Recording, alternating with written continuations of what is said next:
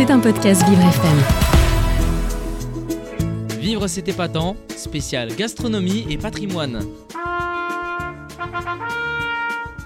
Dans le Bordelais. Bonjour Marie. Bonjour Carole. Alors Marie, euh, vous avez euh, euh, sélectionné des mets particuliers pour le Bordelais. C'est ça, Bordeaux, c'est l'une des plus belles scènes culinaires de France. C'est la ville qui compte le plus de restaurants par habitant. Ah oui Oui, j'ai découvert ça en écrivant cette chronique aussi. D'accord. Ce dynamisme s'explique par une riche histoire gastronomique alimentée par l'outre-mer et les terroirs aquitains jusqu'aux frontières du Pays Basque ou du Périgord. Et avec autant de produits d'exception, et bah, pas étonnant que la liste des spécialités culinaires bordelaises soit longue comme le bras. Et on peut commencer avec le graton de l'Ormont. Alors c'est une motte charcutière composée d'épaules, de jambon et de gras de porc. Alors sinon, euh, vous avez les huîtres d'Arcachon. Bien sûr. À savoir que la meilleure saison pour les savourer va de septembre à avril.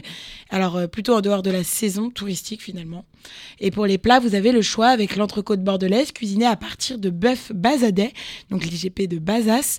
Elle s'accompagne d'une sauce à l'échalote et au vin rouge, bien évidemment. Bien sûr. Ou encore euh, l'agneau de Pauillac, alors en gigot ou en carré. Plusieurs plats typiques du sud-ouest sont confectionnés à partir d'agneau de Pauillac. Alors en plat, euh, vous avez aussi la lamproie à la bordelaise.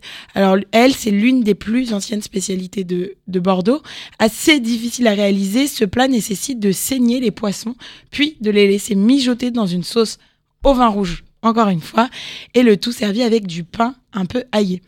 Et euh, Bordeaux possède sa version du tourin blanchi. C'est une soupe aillée et très aromatisée, cuisinée à base de graisse d'oie, d'œufs et d'un bouquet garni. Et alors, euh, tout ce qui n'est bon n'est pas forcément beau. La preuve, avec le grenier médocain, alors c'est de la panse de porc cuite au courbouillon. Et aujourd'hui encore, cette charcuterie délicieuse est à déguster de préférence froide. Et bien évidemment, pour finir le repas en beauté, vous avez le cannelé. Et tout simplement, Ah oui. qui est tout simplement l'emblème de la ville de Bordeaux. Alors plébiscité pour ses fins arômes, vanille et rhum. Alors à tout moment de la journée, sa popularité dépasse largement hein, les frontières du sud-ouest, on connaît tous, on en mange tous. Et on n'oublie pas aussi au niveau sucré les macarons de Saint-Émilion, les guinettes, les dunes blanches, les merveilles, les sarments du Médoc, les bouchons ou encore les croquets. Oui. Et moi, j'aimerais bien goûter la panche euh, farcie de, de cochon. Et ben vous me direz ce que vous en pensez, hein, parce que c'est vraiment Ça pas vous mon fait truc. pas envie Je pense pas. Vivre c'est épatant, spécial gastronomie et patrimoine. Dans le Bordelais. Alors, on reste dans le Bordelais, Marie, pour le bien-être? Alors bien sûr, et aujourd'hui on est vendredi et j'aime bien vous parler de films le Oui. vendredi, des films qui sont bons pour le moral. Et autant parler d'un classique du cinéma français qui a été tourné dans la région bordelaise. J'avais envie de vous parler du Roi de la Casse, Brise de Nice.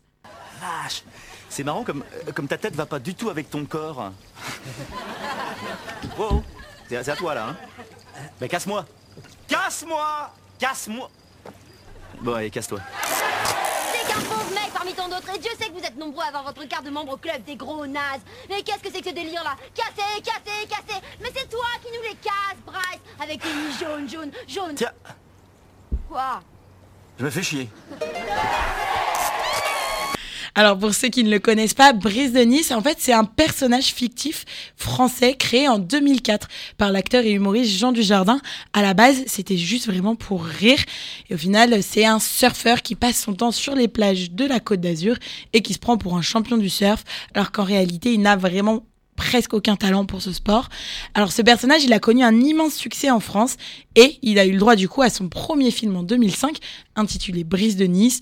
Et c'est oui, et c'est justement cette pépite dont je voulais vous parler parce que oui, pour moi, c'est la définition même d'une pépite. Carole. Et oui, et donc on rigole euh, et ça a été tourné euh, dans la ville même. Oui, Carole. Alors enfin, c'est plus précisément le tournage du deuxième opus Brise de Nice, alors qui s'intitulera Brise de Nice 3 parce qu'ils ont cassé le deuxième et il a eu lieu à Bordeaux et c'est une excellente nouvelle pour tous les fans de ce personnage emblématique parce que la ville de Bordeaux a été choisie déjà pour son cadre magnifique, une architecture impressionnante, une culture gastronomique et le film il a permis de mettre en avant tous ces atouts de la ville et de la région et même son riche patrimoine culturel.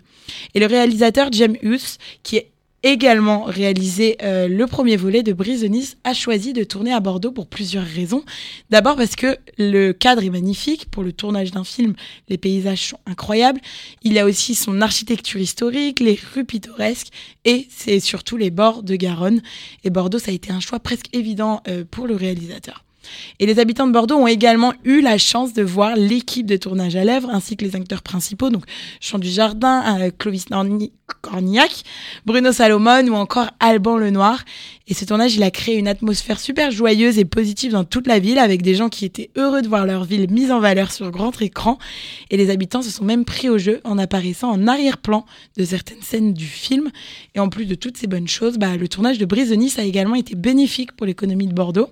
En effet, le tournage a généré des emplois pour les habitants locaux, que ce soit dans le domaine de la logistique, de la sécurité, de la restauration ou encore même de l'hôtellerie.